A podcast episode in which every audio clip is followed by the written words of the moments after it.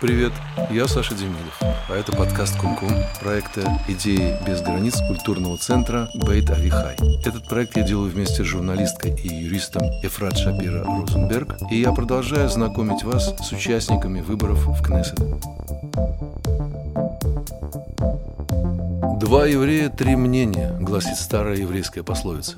Ее наглядная иллюстрация – блок и Адута Тура, созданный в 1992 году из двух партий Дегеля Тура и Агудат Исраэль. С тех самых пор они выступают на выборах единым списком, хотя согласие между ними есть далеко не всегда и далеко не по всем вопросам. Агудат Исраэль представляет хасидов, а Дегеля Тура – литваков. Эти течения различаются принципами обучения, строением общины, одеждой и даже языком. Только хасиды говорят на идыше – то есть и тут, и там свои общинные услуги, свои образовательные учреждения, свои социальные и культурные организации. Единственная причина создания блока – электоральный барьер, о котором я вам уже подробно рассказывал. В 1992 году его как раз повысили, поэтому и назрела необходимость отложить в сторону некоторые принципиальные вопросы и сформировать единый список. С первой же попытки Яадута Тура удалось набрать заветные четыре мандата, а в 2019 году у партии было уже восемь мандатов. Сегодня во главе партии 70-летний уроженец Тель-Авива Муши Гафни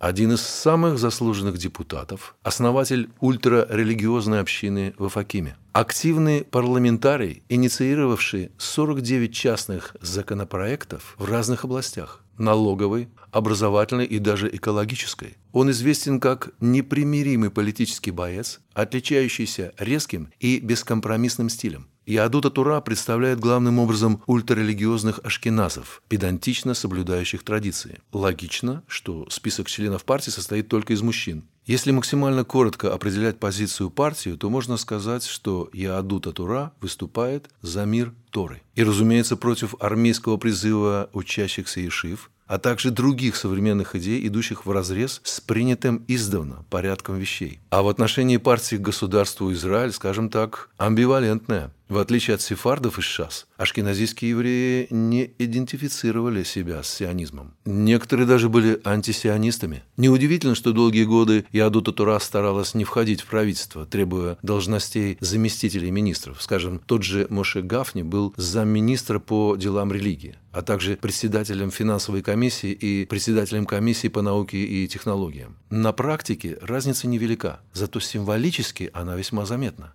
Лишь в 2015 году Багац, Высший суд справедливости и Верховный судебный орган Израиля запретили играть в подобные игры, и Совету мудрецов Торы ничего не оставалось, кроме как назначить Якова Лицмана министром здравоохранения. К слову, это не единственное фундаментальное изменение, произошедшее в последние годы с ультраортодоксами в политике. Главное, что постепенно меняются избиратели Ядута Тура. Разумеется, целевая аудитория партии – это по-прежнему ультрарелигиозные ашкеназы, сконцентрированные в религиозных городах, таких как Бнейбрак, Иерусалим или Цфат. Но сегодня это совсем не однородная масса людей. Судите сами. Все больше хасидов голосуют по собственному выбору, а не так, как им укажет Адмор, то есть уважаемый Равин, глава хасидской общины. Количество студентов ультраортодоксов выросло, Сейчас их 5% от общего количества студентов в Израиле. Десятки процентов ультрарелигиозных имеют аккаунты в социальных сетях и пользуются мессенджером WhatsApp в разрез с предписаниями раввинов.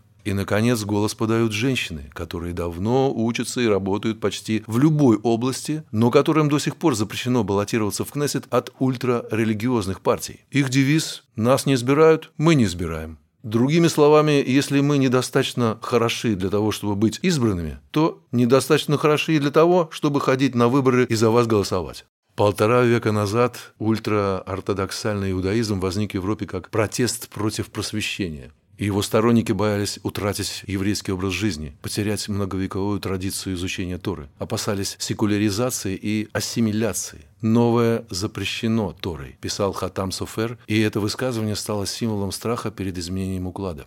Но сегодня на этом фоне разыгрывается драма, которая угрожает расколоть Ядута Тура перед выборами. Дело в том, что Адмор бельских хасидов начал вводить преподавание основных предметов в своих школах. Бельские хасиды вступили в переговоры с Министерством просвещения, чтобы достичь соглашения, по которому учебные заведения, преподающие основные предметы, будут получать в четверо больше финансирования, чем сегодня. Здесь нужно понимать, что эта инициатива как минимум отчасти обусловлена как раз финансовым вопросом.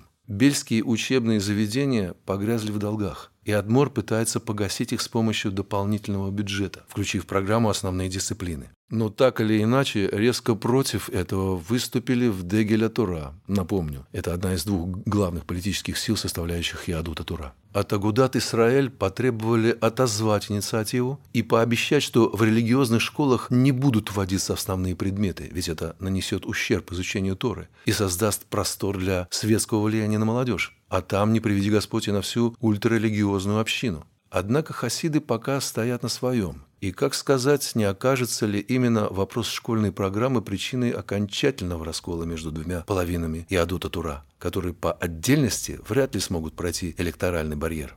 А что же с сакраментальным вопросом Биби или не Биби? В целом ультрарелигиозное население поддерживает Натаньяу и высоко его ценит. В Бнебраке ему оказывают очень теплый прием, почти как адмором. Биби порадовал их и в ситуации со школами. Он уже объявил, что обещает повышение бюджета на преподавание основных предметов в ультраортодоксальных школах. Не факт, что это обещание законно, не факт, что оно выполнимо, не факт, что именно Нетаньяу вообще будет распределять бюджеты, но, по крайней мере, о намерениях он заявил. Тем не менее, депутаты от Иадута Тура прежде всего прагматики, которые представляют секторальную партию. Года пребывания в оппозиции для них хватило с лихвой. И все чаще звучат намеки, что терпение ультраортодоксов подходит к концу. Да, они предпочли бы Натаньяу, но, возможно, если он вновь не сможет сформировать коалицию, они будут готовы искать альтернативу. Так что интриг здесь сразу несколько. Сколько еще попыток Яадута Тура даст Натаньягу, прежде чем прагматично предпочтет коалицию без его участия? Получит ли партия больше семи мандатов просто за счет естественного прироста своего сектора? И не притянет ли Бен Гвир взоры многих молодых ультрарелигиозных ашкеназов? Когда мы узнаем ответы на эти вопросы, уже совсем скоро. Ждать осталось недолго. Я Саша Демидов, и это подкаст «Кум-Кум. Выборы для чайников». Слушайте нас дальше. Пока.